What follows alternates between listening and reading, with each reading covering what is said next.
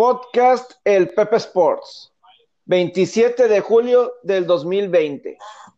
Eh, primero que nada, un gusto saludarlos en esta nueva semana de aquí en el podcast, donde vamos a tener muchas cosas de qué platicar a lo largo de la semana, eh, porque pues se viene, pues ya los training camps de la NFL arrancan este fin de semana, se pudieron poner de acuerdo, ya están las grandes ligas a todo, a todo lo que da. Eh, se viene la burbuja de la NBA y de la NHL este fin de semana, entonces obviamente nos van a dar mucho de mucho tema aquí platicar.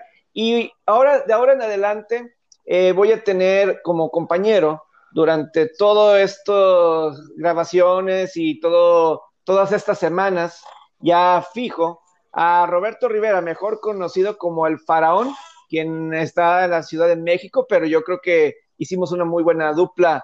Cuando el jueves les hicimos una previa de las grandes ligas, todavía lo pueden escuchar, ahí está todavía, creo que todavía estamos a tiempo y mínimo para que nos vayan escuchando en qué estamos, qué estamos acertando y qué no, ahí está claramente para que ustedes lo puedan ver y escuchar, pero bueno, por lo pronto aquí ya está Roberto Rivera Faraón, te saludo, saludo con mucho gusto, ¿cómo estás?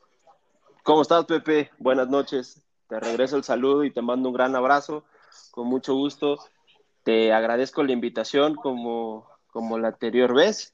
Y sí, listos para analizar. Hay tantos temas.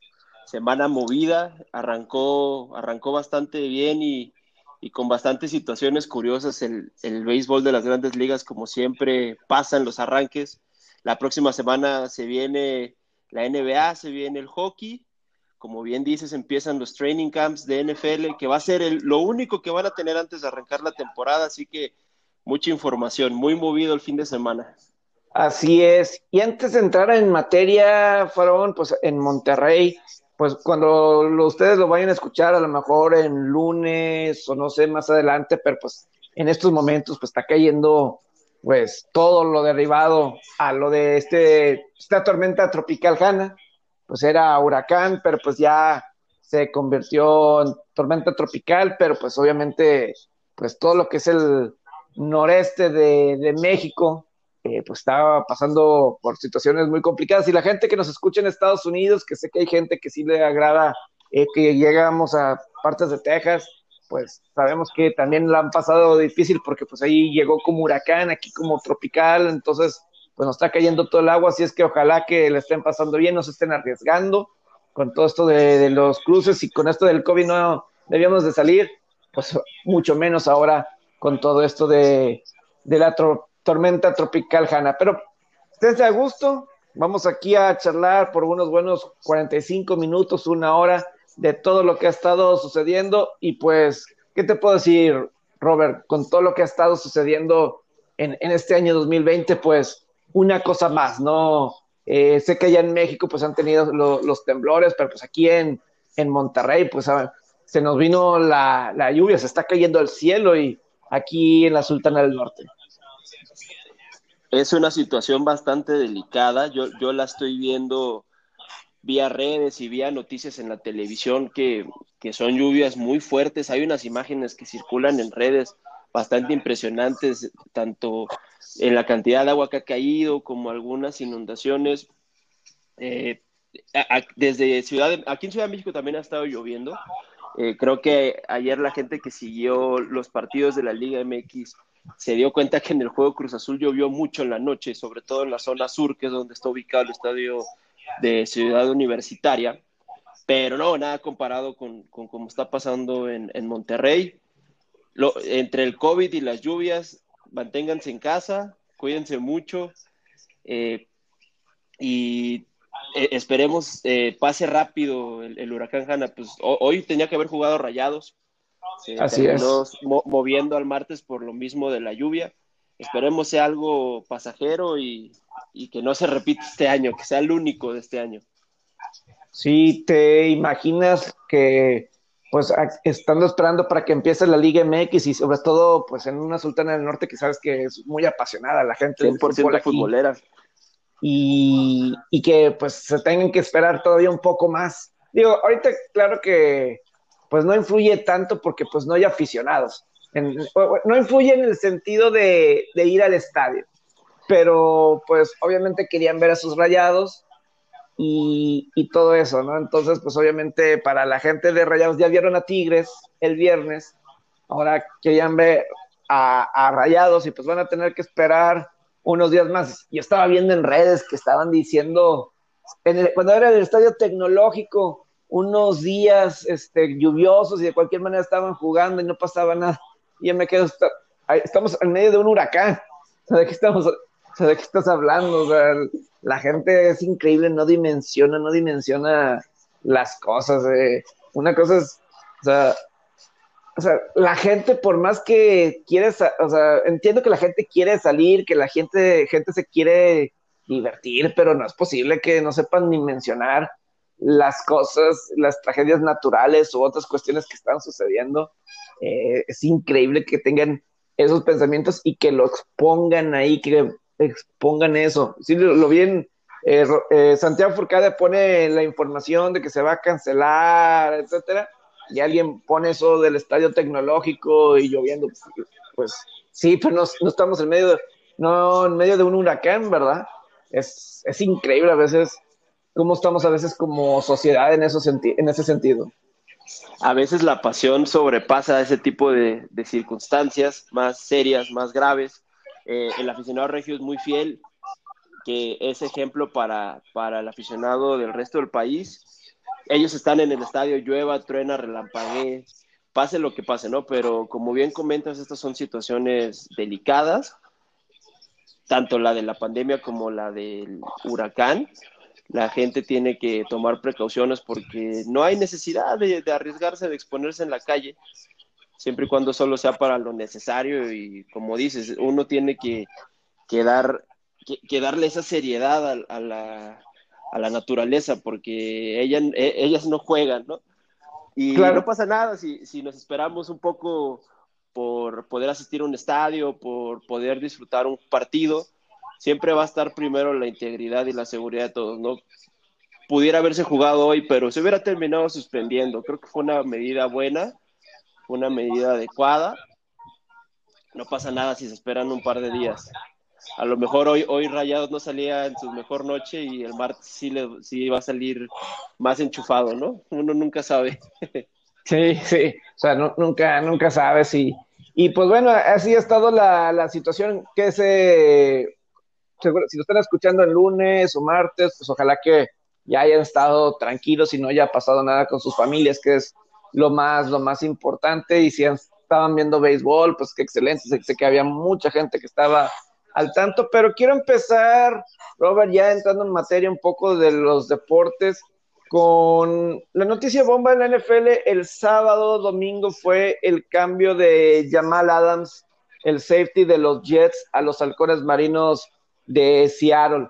Y pues obviamente digo, como información, pues seguramente ya todos vieron que Seattle da dos selecciones de primera ronda, eh, dos, en el 2021 y 2022, una tercera, tercera ronda en el draft del próximo año 2021. Además va Bradley McDougall, safety de Seattle, pasa a los Jets de, Nueva York y obviamente para Seattle eh, pues está entrando un safety que de alguna forma puede estar reemplazando a quien se fue Earl Thomas hace unos años. Y sabemos la posición de safety, safety fue muy importante cuando Seattle estaba llegando a los supertazones y a lo mejor es lo que le falta a esta defensiva para regresar a ese calibre, ¿no? Pero yo aquí el tema que quiero tratar, eh, yo creo que, Dios, al menos que piensas algo diferente, Robert, yo creo que el tema aquí que me impacta bastante es el head coach de los Jets de Adam Gaze. Para mí, Adam Gaze, no dudo de su capacidad en cuestión del conocimiento que tenga del fútbol americano la mente brillante a la ofensiva, que es la razón que fue coach de Miami y ahora aquí está con los, con los Jets de Nueva York.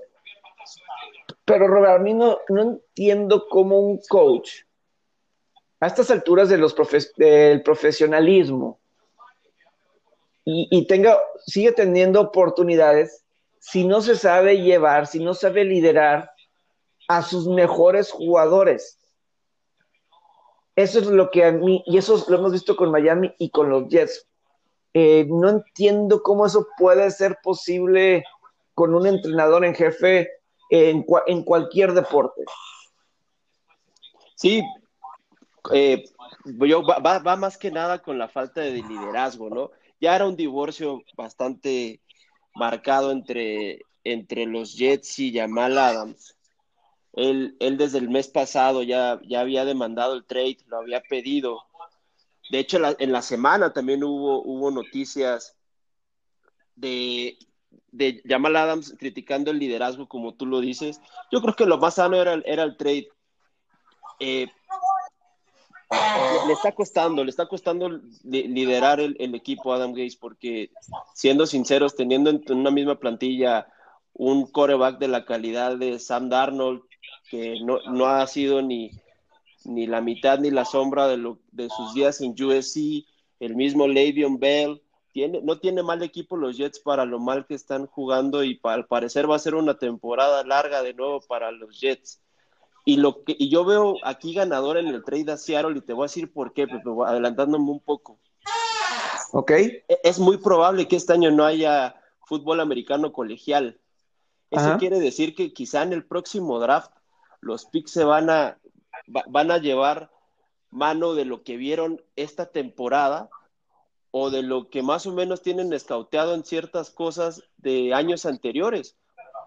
Así que va a ser técnicamente un volado. Nadie más que tú sabe que un jugador en el college se desarrolla bastante de un año a otro, cambia mucho, cambia mucho en los aspectos y en la calidad. Así que el, que ellos hayan soltado dos primeras rondas, quizá termine siendo en este, en este, en esta, en este panorama de la pandemia y de y como se está llevando el año deportivamente hablando, puede ser un, un trade en el cual el ganador yo lo veo con Seahawks. No sé tú qué pienses, Pepe. Es que mira, en términos del trade, creo que los dos están bastante bien, porque Joe Douglas, quien lleva como un año al cargo como gerente, porque había otro gerente, pero el dueño de, los Jets, Woody Johnson, prefirió a Adam Gaze sobre el gerente general, por eso se quedó Gaze, a pesar que no llevaba ni un juego jugado, pero prefirió al head coach en lugar del gerente y se va con Joe Douglas, quien llegaba con buenas credenciales de, Filadelfia.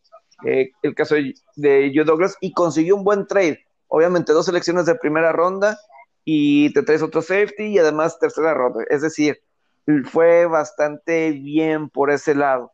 Y, con, y de lo que dices de los halcones marinos, claro, y además los halcones marinos, las primeras rondas para ellos no es así tan llamativo, tan importante para ellos. Si lo, vemos, este fue un año raro para ellos en el 2019 porque no cambiaron su primera ronda. Normalmente ellos, eh, en la era de Pete Carroll, ellos cambian su primera ronda. Se suben, se bajan o hacen algo. Pero fue muy extraño que este año Seattle se quedó fijo para su selección en el draft.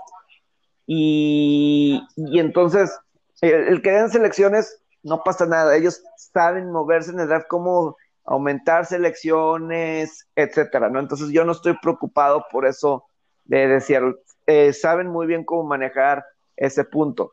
Pero el caso de, los Jets, eh, creo que fue un muy buen trade por Joe Douglas, pero aquí lo que sí me preocupa la cuestión de lo que dices de, Adam, Adam Gates, porque ahorita mencionaste el nombre de Sam Darnold. Yo creo que Sandar no tiene mucho, mucho potencial y a lo mejor el año pasado cuando le dio esta enfermedad, la enfermedad del beso, ¿sí te acuerdas, no? Sí, sí, que se ausentó varios juegos. Que sí, y, y, eso fue negativo porque yo veía el año pasado que el, equipo 2, quien podía retar a, a, Nueva Inglaterra, iba a ser o Buffalo o iba a ser Jets. Terminó siendo Buffalo. Eh, Jets obviamente desilusionó porque pues se cayó un poco, eh, pues Le'Veon Bell no fue lo que se esperaba, eh, porque el caso, si hacemos una línea de tiempo de Jamal Adams con eso de los Jets ahorita, ¿cómo fue la situación? Eh, en las, desde un arranque nunca se llevó bien con Adam Gaze, el Jamal Adams. Fue banqueado en la segunda mitad del juego contra Cleveland en el Monday Night que tuvieron contra los Browns y luego por el trade deadline ya estaba la discusión de que a lo mejor podían intercambiar a Jamal Adams, similar a lo que hizo, hizo Jalen Ramsey y, los, y Jacksonville para mandarlo a carneros, etcétera. Algo similar ya se estaba mencionando, y eso le dolió a Jamal Adams, diciendo, pues yo estoy haciendo todo lo mejor y luego de cualquier manera me cambias, o están estos rumores, luego se viene el receso de temporada y otra vez están esos mismos rumores de cambios, etcétera, y ahora se da, ahora, o sea, yo creo que ya Jamal Adams dijo, ya, no, no, le quieren dar un contrato importante a Jamal Adams y dicen, pues, pues bueno, entonces ahí te digo, desde la, o sea, nunca se llevaron bien Jamal Adams, eh, Adam Gates, este es el segundo año, entonces ahí es donde yo digo, eh, pues Adam Gates, ¿qué está haciendo? ¿Qué, está haciendo? Está haciendo, en Miami fue algo muy similar, con Jarvis Landry nunca se llevó, lo terminó cambiando a Cleveland, y Jarvis Landry no es, no es uno del Beckham que hace mucho ruido, yo, él, Landry, él es alguien que va a estar callado y callado en el buen sentido de la palabra, o sea, se va a estar trabajando, va a estar haciendo las jugadas grandes en cada momento. Y, y se peleó y lo terminó mandando a Cleveland, este, lo terminaron siendo cambiado porque la relación se deterioró bastante ahí cuando estaba en Miami, Jay Yagi igual, otros jugadores, eh, y yo lo veo bastante con Miami, el primer año fueron de playoffs, pero de ahí en lugar de ascender, se vino otra vez de bajada. Entonces, yo sí tengo un problema con Adam Gates de cómo maneja a los, a los jugadores. Y para mí sería una lástima que por esa forma de cómo es Adam Gates se echara a perder la carrera de Sam Darnold. Porque yo creo que el primer año de Darnold a mí se me hizo bueno. No sé, piensas tú, yo el 2018 yo lo vi bien. ¿Te acuerdas, ¿No te acuerdas ese gran duelo que tuvo contra Green Bay y Aaron Rodgers en el 2018? Fue un dolazo, lo puso en el mapa, sinceramente. Sí, y, ganó Green Bay ese partido, pero jugó bastante bien y se le puso tú por tú a Aaron Rodgers, de anota uno, anota otro, y dice, decías, ahí está ese talento. Y te digo, le dio esa enfermedad del beso, y a lo mejor eso tampoco ayuda a dar, porque el progreso pues no se no se pudo desarrollar. Pero por eso trajiste a Adam Gaze, Jets, porque decías, necesito mi mente ofensiva para que crezca Adam Gaze. Y a lo mejor si fuera coordinador ofensivo, genial. Pero creo que estas formas de trabajar de Gaze a mí me preocupan, ¿verdad? Y a mí no me gustaría, no me gustaría que se echara a perder la carrera de Sam Darnold. Sería, sería muy malo, sería muy malo que, que lo echar a perder. Puede ser el siguiente candidato a, ser cambiado porque tocaste un tema muy importante, lo de Jamal Adams. La gota que derramó el vaso fue que Jets no le quiso pagar lo que él quería y por eso empieza también a deteriorarse aún más la relación gerencia, head coach con jugador. Jamal, Jamal Adams se termina yendo por eso, no, no le quieren pagar y Le'Veon, Bell también le tiró, le tiró a Jamal Adams. O sea, es, es un desastre el equipo, al parecer. Por eso digo que pinta para que sea un año largo de nuevo. Y en la cuestión de Sam Darnold es cuántos prospectos o cuántos este, corebacks novatos terminan explotando su potencial o siendo hasta mejores de lo que pensábamos que eran, tipo Patrick Mahomes, cuando tienen el head coach indicado y la gerencia indicada porque no dudo que Sam Darnold, ese juego, si no mal recuerdo que comentas del 2018, queda 44-38, lo, lo, lo, lo, gana Green Bay en overtime, ¿no?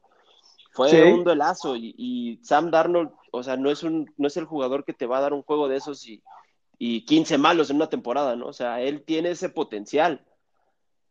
Aquí el problema es de que no hay, el, no, no, no está en un equipo en el cual él lo pueda explotar ¿Por qué? Porque al parecer tanto Joe Douglas como Adam Gates están tomando las, decisiones equivocadas. Yo estoy de acuerdo contigo. A lo mejor le vendría, no le vendría mal a Sam Darnold en un cambio de escenario porque ese equipo al parecer quiere, quiere, quiere volverse contendiente, pero no creo que esté tomando el camino correcto para llegar a ese cometido. Sí, eh, definitivo, y sobre todo porque te trajiste a Le'Veon Bell, y pues tampoco hiciste funcionar a Adam Gaze a Le'Veon Bell.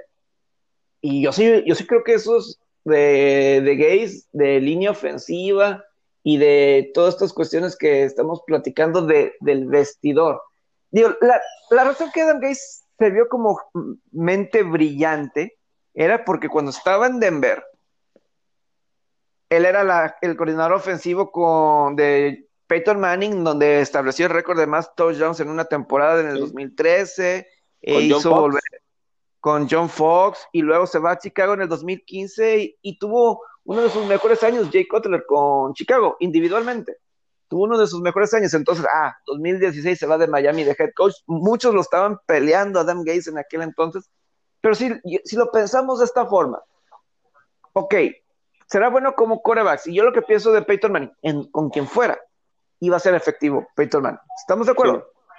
Claro. O sea, esa calidad Peyton Manning, pudiéramos estar tú y yo de coordinador ofensivo y de jugar y, de cualquier manera nos haría, nos haría hacer ver bien Peyton Manning eh, a final de cuentas, ¿no?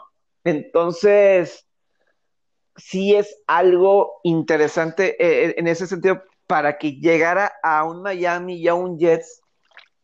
Y una cosa es ser coordinador ofensivo, donde nada más te encargues del quarterback o de la ofensiva, pero ahora estás toda la escuadra, cuadra, escuadra en común. Y como dices, eh, lo de Patrick Mahomes, ¿qué fue lo de las cosas que Patrick Mahomes, antes de firmar ese contrato enorme de 12, 13 años y toda la cantidad de dinero, de más de 500 millones de dólares, ¿Qué fue lo principal que preguntó antes de firmar?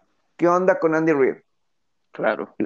Andy Reid, ¿cuánto tiempo más va a estar aquí? Según lo que dijo Andy Reid, según los reportes es, voy a estar aquí lo, lo que dure el contrato, prácticamente. Dice, ahorita Andy Reid tiene 62 años y vamos a, vamos a hacer la suma de, son 12 años contando los dos que le quedan al contrato de novato, más los 10 que firmó, son 12 años. Entonces, si hacemos la suma hasta los 74 años, sería fenomenal eh, que estuvieras, porque, pues claro, Andy Reid es una, es una gran mente y es un gran head coach. Y, Puede ser la siguiente gran dinastía. Claro, y todos los jugadores en Kansas City quieren jugar para Andy Reid, todos. Los coaches quieren trabajar para Andy Reid.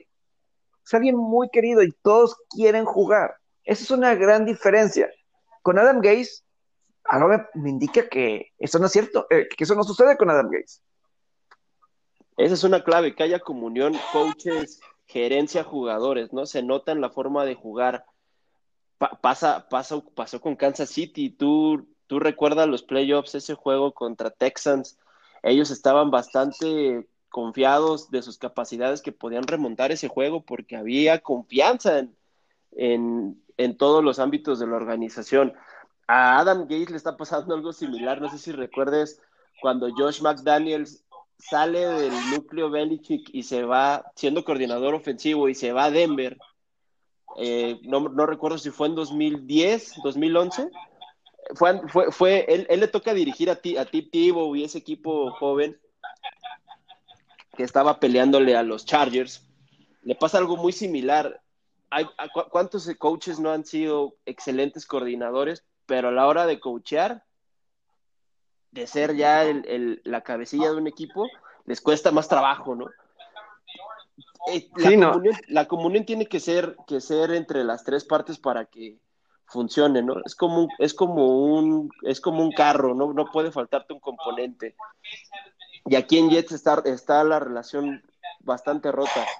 Ganaron dos juegos más que los Dolphins la temporada pasada y yo creo que ese roster y esa nómina no, no se está pagando tan alta como para solo ganar siete juegos en una temporada.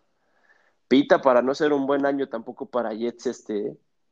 Sí, sí, no hizo todo de, de creo que digo lo de Joe Douglas, repito, viene de una eh, viene de buen eh, este como que bien recomendado de Filadelfia, como que viene así, va a ser, ojalá pueda ir construir ahí algo ahí con, con los Jets pero sí, yo, lo, lo de Adam Gates, yo muchas veces, eh, a veces siento que hay coaches, y yo creo que esto se puede trasladar a cualquier equipo. No sé, tú creo que vas a saber mejor que yo, con lo de los Bulls de Chicago, que ahí también hay muchos problemas con el coach, ¿no? Aquí lo que pasaba es que tienes a, a, Michael Jordan liderando otros dos monstruos como Rodman y Pippen, y aunado a todo eso, estaba el problema con este, con el general manager. Ah, pero, sí. Pero Phil Jackson fue el que termina intermediando, ¿no? O sea, todo eso quedó al descubierto y, muy claro en la serie de Last Dance. Aunque no haya, pero, pero bueno, en, Jets no, no existe, no tienen su Michael Jordan, ni mucho menos su Rodman ni su Pipe, ¿no? Aquí es el problema. Sí, no, lo, lo, que me refiero es que la semana pasada leí, por ejemplo, eh, estaba eh, los Bulls de Chicago sabemos que desde la era de Michael Jordan para acá, pues no, no han podido hacer mucho. Eh, han sido pocos los años que califican, etcétera, ¿no? Y cuando tienen algo bueno, eh, se caen, ¿no? Llevan 20 años reconstruyéndose. Sí, sí. Parecía tener algo con, con Derrick Rose cuando gana el MVP, pero las lesiones terminaron truncando esa carrera promisoria. Sí. Y, y por ejemplo, la semana pasada vi uno de sus jugadores decir eh, o sea, simplemente, o sea, hay muchos que tienen problemas con Jim Boylan, actualmente el head coach de, los Bulls. Y, como que ese ha sido un problema de que hasta tiempo fuera, cuando están perdiendo por 15 puntos, una cosa así, ya se está acabando el partido. Eh, y, y, decía, pues, me, me cae, o sea, no me cae muy bien, pero o sea, el manejo del, vestidor, ¿no? Eso es lo que ha, estado batallando, ¿no? Y eso es lo que me refiero, o sea, Jim Boylan con los Bulls están muy, están muy mal. Y todo es porque, bueno, eso viene desde arriba, de la gerencia, y pues le ponen un coach y Jim Boylan no ha, este, simplemente, ya cuando son hombres, batallen. No, es universidad, no es todo eso. A lo mejor en la universidad se puede un poco más, pero ya cuando estamos hablando de, ligas profesionales, cambia bastante. Y Bulls no tiene un mal equipo, recordemos ahí, ahí está uno, uno de los jugadores para mí que tiene un gran futuro y bastante presente como Zach Lavin. Eh, Joey Boylen lleva prácticamente media temporada entre que lo corren y se queda, Bulls desgraciadamente lleva ya bastante tiempo en este en este limbo de entre que se reconstruyen y no malos picks en el draft. Volvemos al mismo punto. El tema de la, de, la gerencia con, tu equipo es, es, bastante clave porque parecía que iban a tener algo ahí, no sé si no, mal recuerdo, estuvo Tim Tíbodo ahí en, en Bulls parecía que él podía ser el que, el que recomponía el camino, pero son, son franquicias que las cuales no te explicas. pasan en el deporte americano mucho, ¿no? De las famosas reconstrucciones y el perder para ganar, ¿no? Lo que ellos llaman. Hay franquicias a las que sí le salen, hay franquicias a las que no. El, ahí está el caso de Warriors, está el caso de Raptors en la NBA, franquicias que a base de, de picks y de, y de trades han logrado ganar títulos, pero es luego cuando no te explicas que pasan 20, 30 años en equipos que no hacen ruido, ¿no? Los mismos Pistons, que eran el gran rival de, los Bulls de Jordan a principios de los 90, hubo ahí chispazos, hubo unas finales a principios de los, de los 2000, pero de ahí para acá, otro equipo en eterna reconstrucción. Y también es un equipo que no tuvo malos jugadores, apenas jugaron aquí en Ciudad de México el año pasado y tener en un mismo roster a Andre Drummond, a Derrick Rose, a Blake Griffin, no es poca cosa, Pepe. Lo que pasa ahí es no hay no hay buen no hay quizá no hay un buen coach, no hay un buen general manager y eso también se refleja en los jugadores, no los terminas motivando. Claro. Y, perdón que eh, ahorita está llegando información nueva. Este, y Breaking news voy a cambiar así, digo, no va a ser breaking news cuando lo escuchen, seguramente, pero estamos disfrutando del béisbol un fin de semana donde he visto absolutamente, yo creo que eh, lo más posible, lo más posible del béisbol, y luego veo algo preocupante y, empiezas a, decir, ojalá, para un fin de semana, ¿cómo le vamos a hacer para seis, siete semanas más? Y además le agregaron juegos de postemporada y todo esto, porque en Yahoo están reportando, si de por sí Juan Soto, eh, antes, justamente el día que se iba a iniciar la temporada, eh, dan a conocer que dio positivo y pues obviamente está fuera Juan Soto.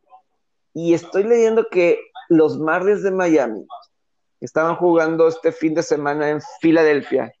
Eh, van a tener que esperar o se tarda, no van a salir todos juntos de, de, Filadelfia, no, van, no van, a, se, van a viajar tarde, o después de lo que se pensaba, porque piensan por precaución de que no haya un brote en el equipo, porque según dicen que mínimo cuatro jugadores salieron positivos del coronavirus y están en cuarentena en Filadelfia, que al menos cuatro jugadores de los Phillies han dado positivos al coronavirus. Todavía no dicen cuál. Entonces. Yo, ya tengo los cuatro jugadores, Pepe, y prácticamente son titulares en el equipo. Es el pitcher José Ureña, abridor. Que hoy que, el domingo, que el domingo no, no abrió. Iba, iba a abrir. Estaba programado para abrir. Es el otro, el otro es este Jorge Alfaro, que es su catcher. Y los infielders Harold Ramírez y Garrett Cooper. Garrett Cooper fue, era, era un prospecto de Yankees que llegó a, a Marlins desde hace un par de años, se lo, trajo Jeter y son titulares en el equipo y, vaya, era, era algo que iba a terminar ocurriendo. Es muy difícil tener control en, lo, con los jugadores y más si se están hospedando en hoteles, si lo estás trasladando en, autobuses, si están tomando vuelos, y va a ser bastante complicado. Y más quizá ellos traían ya el, mismo contagio desde Miami, pues si bien recuerdas, Florida es uno de los estados que más ha sido golpeado por el coronavirus.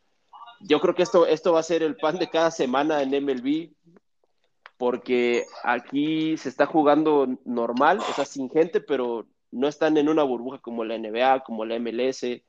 Va a pasar tanto en, en MLB como en el hockey. Ese es el riesgo de, querer jugar en las arenas y en los estadios. Va a ser una imagen bien, este, bien constante en la liga y pues esperemos no, no, no se agrave o las medidas se terminen, se terminen mejorando para reducir la lo mayor que se pueda los contagios porque también pondría en riesgo si se va a terminar o no. Sí, porque nada más, eh, este fin de semana también se dio a conocer, por ejemplo, en los Bravos, el catcher Tyler Flowers y Travis Darno también, o sea, ellos dieron positivo y, tenían síntomas. Eh, eh, de los rojos, el infielder Matt Davison el sábado dio positivo después de que jugó el viernes. Y entonces, ok, estamos disfrutando de béisbol. Yo te voy a decir, decir algo de lo que yo aprecié viendo de los juegos.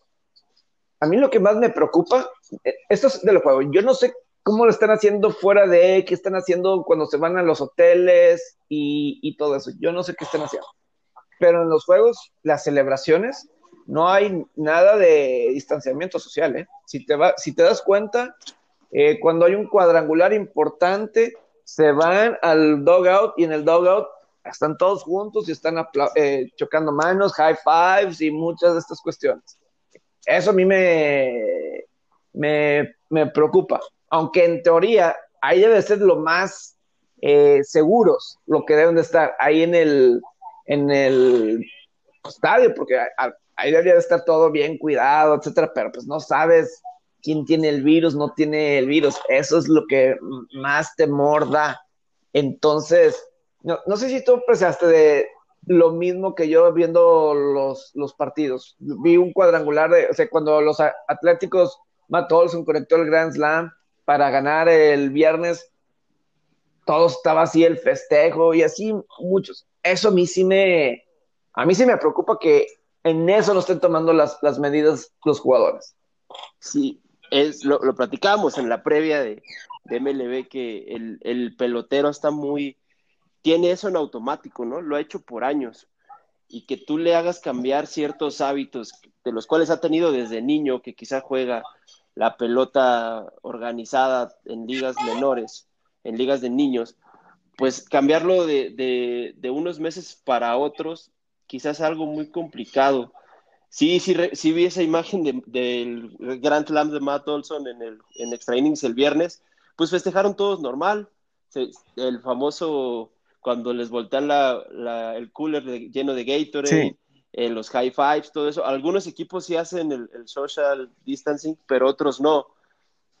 También hoy hubo una imagen bien curiosa de, no recuerdo qué manager con qué umpire discutiendo, pero el, el, umpire para discutir se puso el cubrebocas. No sé si viste ese, ese video. No recuerdo en qué fue. Sí, fue en el de Piratas contra los Cardenales. Sí. Eh, eh, eh el, que es el nuevo, el nuevo manager de los Piratas, Derek Shelton, con el umpire Jordan Baker. Y porque al parecer eh, expulsaron a Derek Holland, y entonces, porque pues el distanciamiento social entre el manager y el umpire, eh, ¿no? Pero la verdad, yo sí estoy preocupado. Veo, estamos hablando que en este fin de semana hay cuatro de los Marlins dos de los de los Bravos, mencionamos uno de los Rojos, de los Nacionales. Eh, como digo, esto es mucho es de prueba y error, sobre todo porque pues en toda esta semana, incluyendo con los partidos del Summer Camp, pues, obviamente ya estuvieron viajando, entonces va toda esta semana que están, están viajando, ¿no? Claro, eh, yo estoy en contacto. Juan Soto todavía jugó el Summer Camp el lunes, el, el domingo creo con, sí, El martes. El martes y el jueves dio positivo. Exacto, la gente que tuvo contacto con él puede tardar de 10 a 15 días en, mostrar síntomas. Eh, va, a ser bien complicado que MLB tenga el control. Yo, yo, estoy seguro que están extremando medidas. Yo, yo he visto ya videos de periodistas que hacen la cobertura desde el estadio, cómo es el protocolo para que ellos puedan entrar.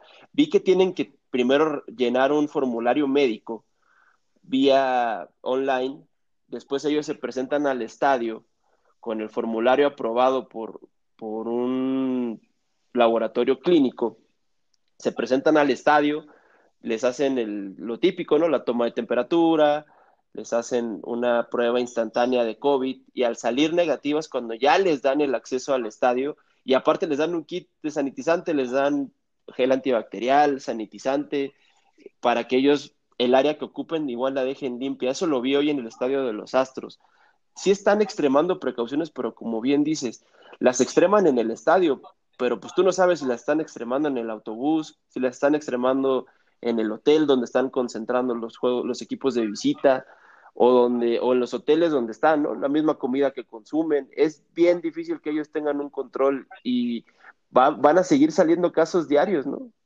Mucho, se van a ir muchos a la lista de lesionados, a la lista del COVID se van a ir.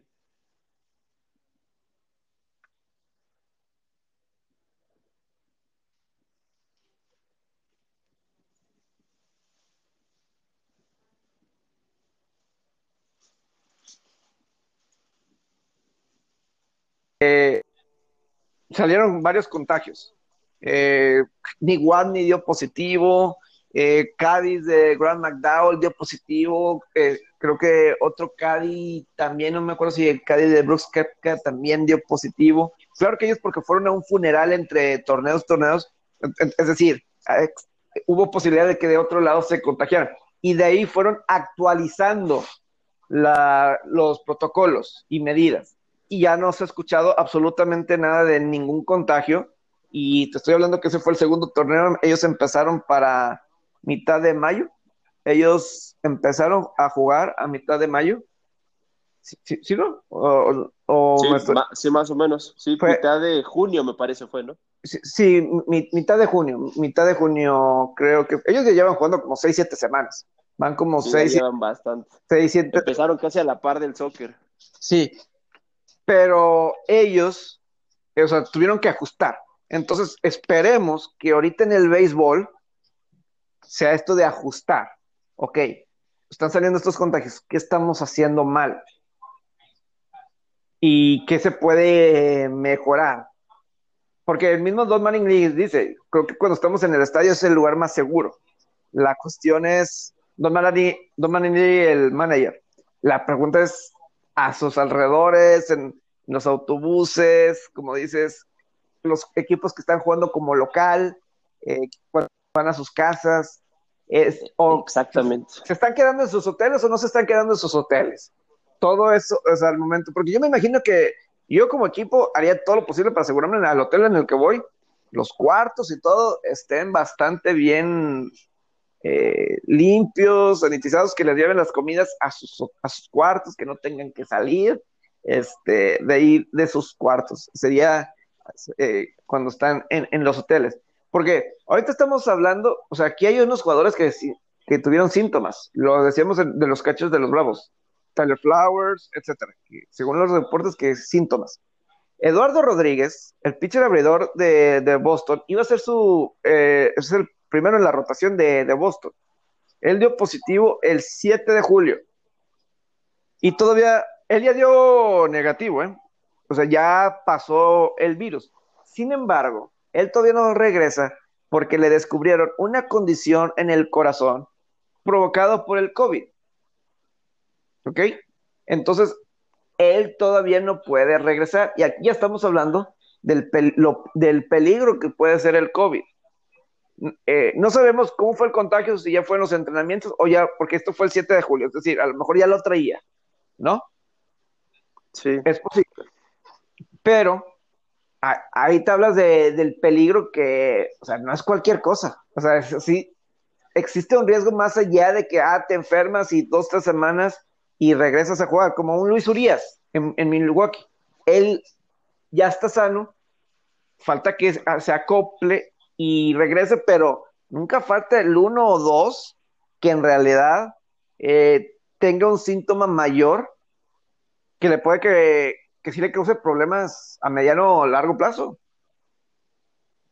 Es porque el COVID no reacciona igual en todos los organismos. Hemos visto que, en algunos es asintomático, que es en la mayoría de los deportistas, que con una cuarentena mal, no sé si está bien o bien, mal o bien dicha cuarentena de 10 o 15 días, ellos pueden eh, salir bien librados ya del, del virus, pero no les genera una inmunidad, ¿no? Y aquí lo que pasa es que en Estados Unidos ya está más normalizado todo, con la apertura de restaurantes, la apertura de, comercios, y MLB está llevando, está llevando su rutina con los jugadores normal como una temporada común y corriente. Los equipos de local van a sus casas, no están concentrados. Ese quizá era el riesgo que iban a correr, ¿no? Porque, por ejemplo, en NBA y en MLS los tienes encerrados.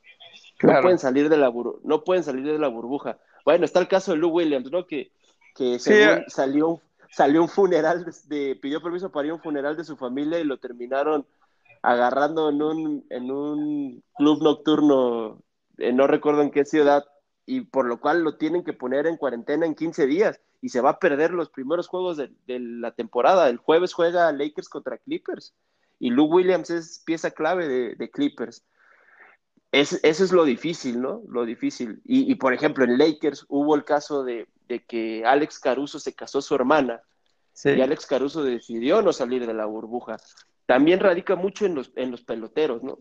Claro. Eh, el ellos, ellos son profesionales y ellos saben, saben si le están dando la seriedad o no a la enfermedad, porque es bastante serio podríamos poner el ejemplo que estábamos comentando, que Caruso quizás sí le da esa responsabilidad y está enfocado con el equipo, ¿no? Y quizá Lou Williams hasta puedes decir que es una falta de compromiso. No, no sé qué, qué opines. Acá en MLB es más difícil porque están llevando su rutina normal. Iba a ser más complicado a ellos aislarlos y, y que jugaran en una sola sede, sobre todo porque los jugadores no lo querían por cuestiones de que no se querían alejar de su familia y muchas otras más.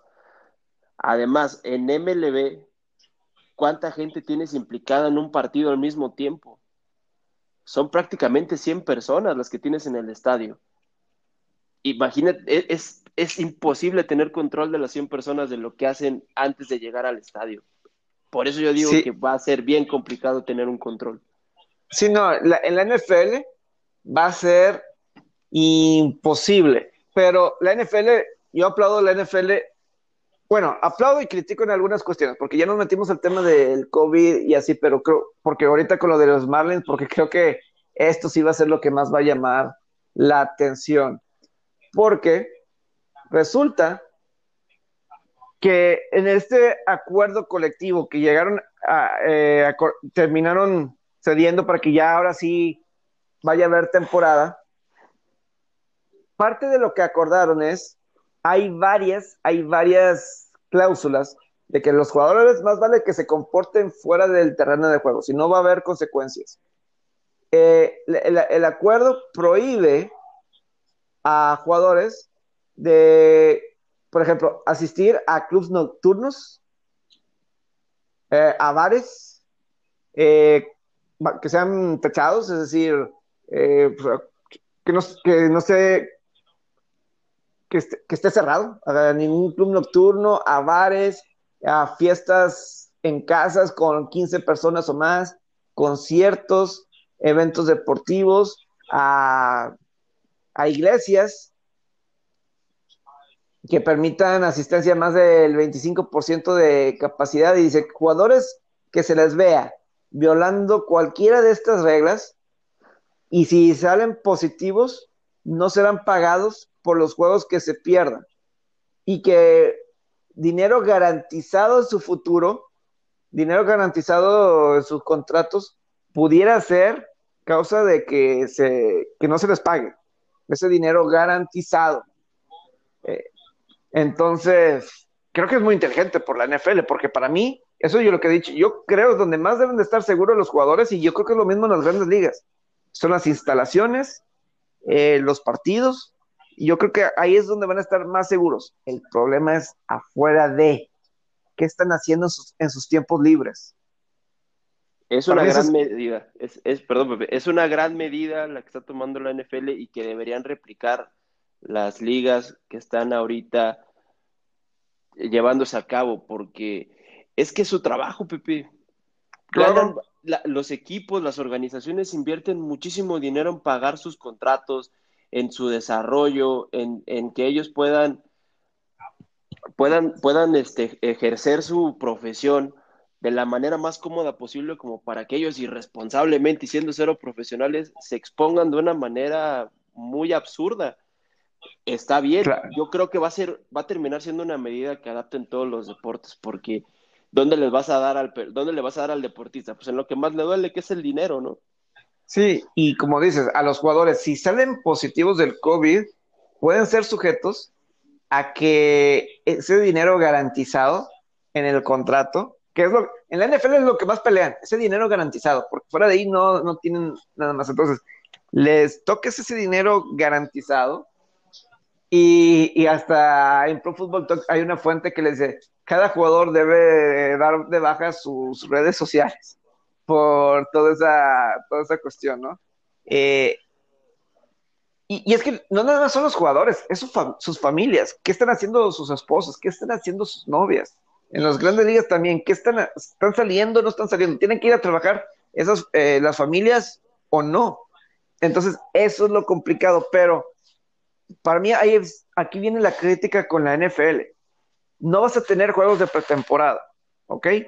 Entonces, no vas a probar tus protocolos de seguridad para el día del juego, sino hasta que empiece la semana 1. Entonces, va a haber muchas pruebas, mucha prueba y error. Seguramente en las grandes ligas eso lo están viendo, que hay mucha prueba y error. Y por eso están saliendo contagios. Yo quiero pensar que van a aprender, ok, ¿qué están haciendo? Esa es una gran ventaja, y esa es una gran ventaja que tiene la NFL sobre todas las demás ligas ellos están viendo qué medidas están aplicando, tanto NBA como grandes ligas, hockey, la misma MLS, el mismo fútbol europeo. Ellos están viendo qué medidas sí, sí funcionan y en cuál hay que ajustar.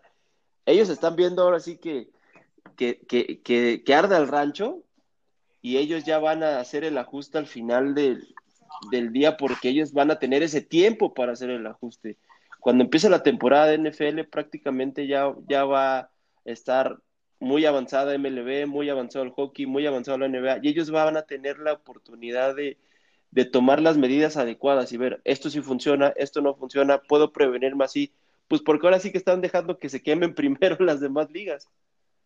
Sí, lo único es que yo sí creo que de cualquier manera vas a tener todo el plan y vas a llegar a esa semana uno y va a haber cosas que de cualquier manera van a ser diferentes. Y vas, a decir, esto no funcionó y esto sí. Y si tuvieras juegos de pretemporada, lo pudieras calar y, y le vas agregando. Pero aquí en temporada regular, pues puede ser ahí un poco más, más problemático. Pero yo creo que Robert ya nos extendimos y creo que se hizo una muy buena plática porque salió ahorita de los Marlins, empezamos con los Jets y salió este otro tema. Sé que, digo, lo de Lou Williams también lo comentamos así porque sé que obviamente, como tú dices, es todo lo relacionado con el COVID, ¿no? Y, y pues ya 10 días en cuarentena se va a perder los primeros dos juegos y pues se cumple un poquito lo que dice Stephen A. Smith, ¿no?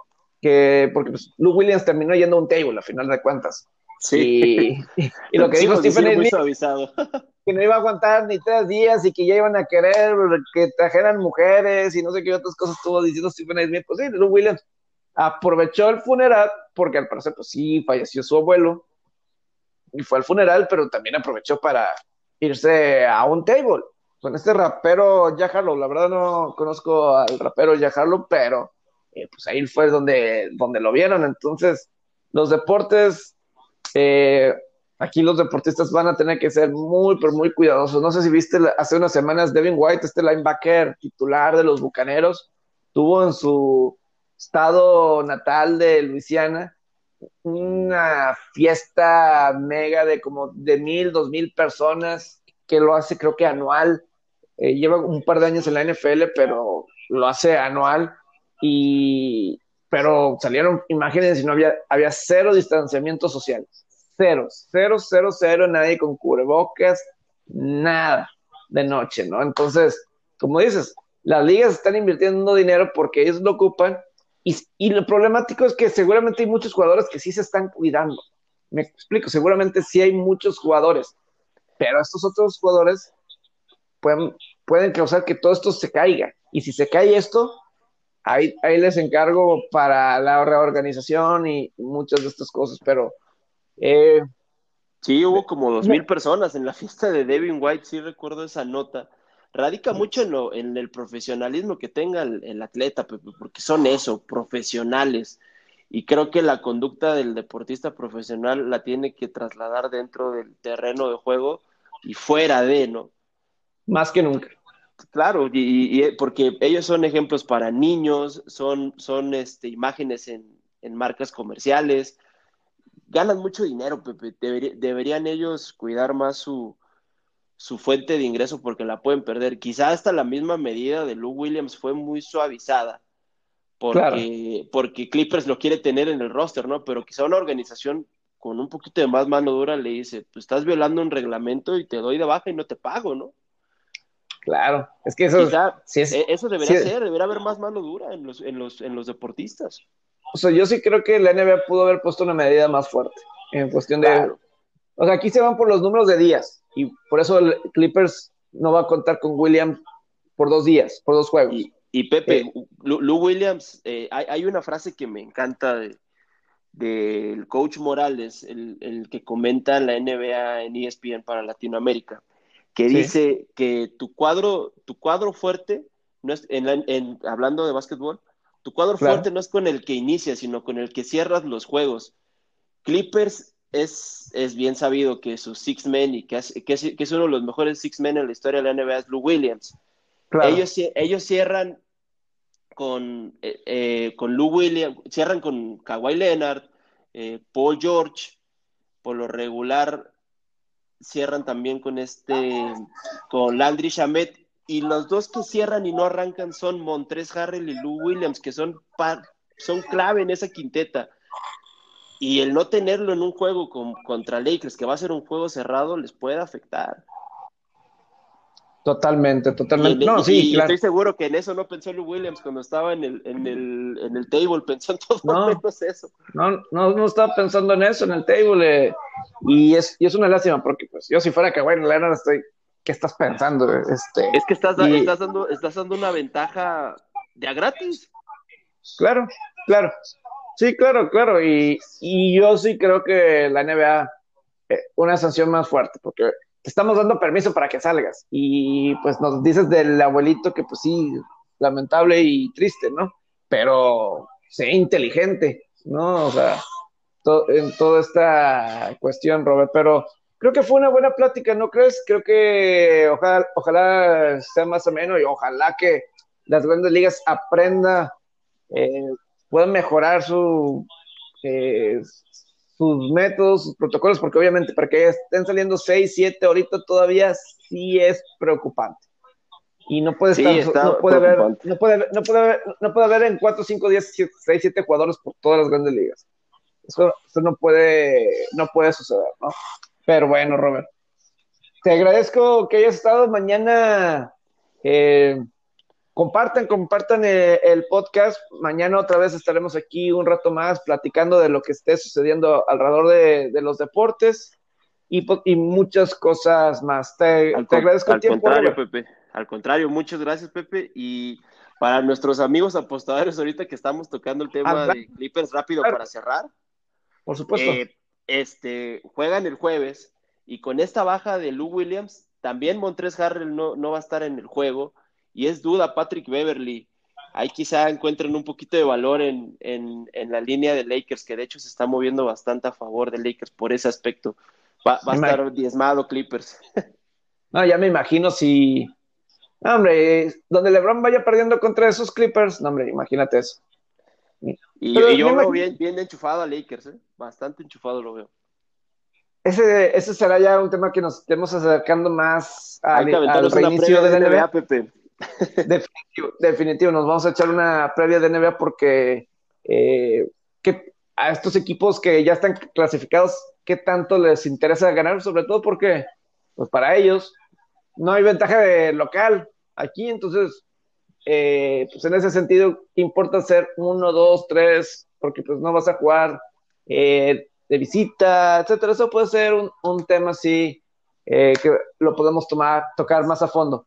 Te agradezco, Y sí, eso de las apuestas es muy importante. Yo creo que cada día, eh, para los días que sigue, vamos a sigue preparar algunos, algunos picks. Creo que tú eh, te enfocas un poquito más en eso. Yo, la verdad, batalla sí para meter. A veces, a veces sí, a lo mejor ya cuando nos enfocamos en cosas más, eh, como te digo, como te diría, ya más específicas, sí, de que le vas agarrando tendencias, ¿no? Pero yo creo que puede ser algo que a la gente le va a disfrutar nuestros picks.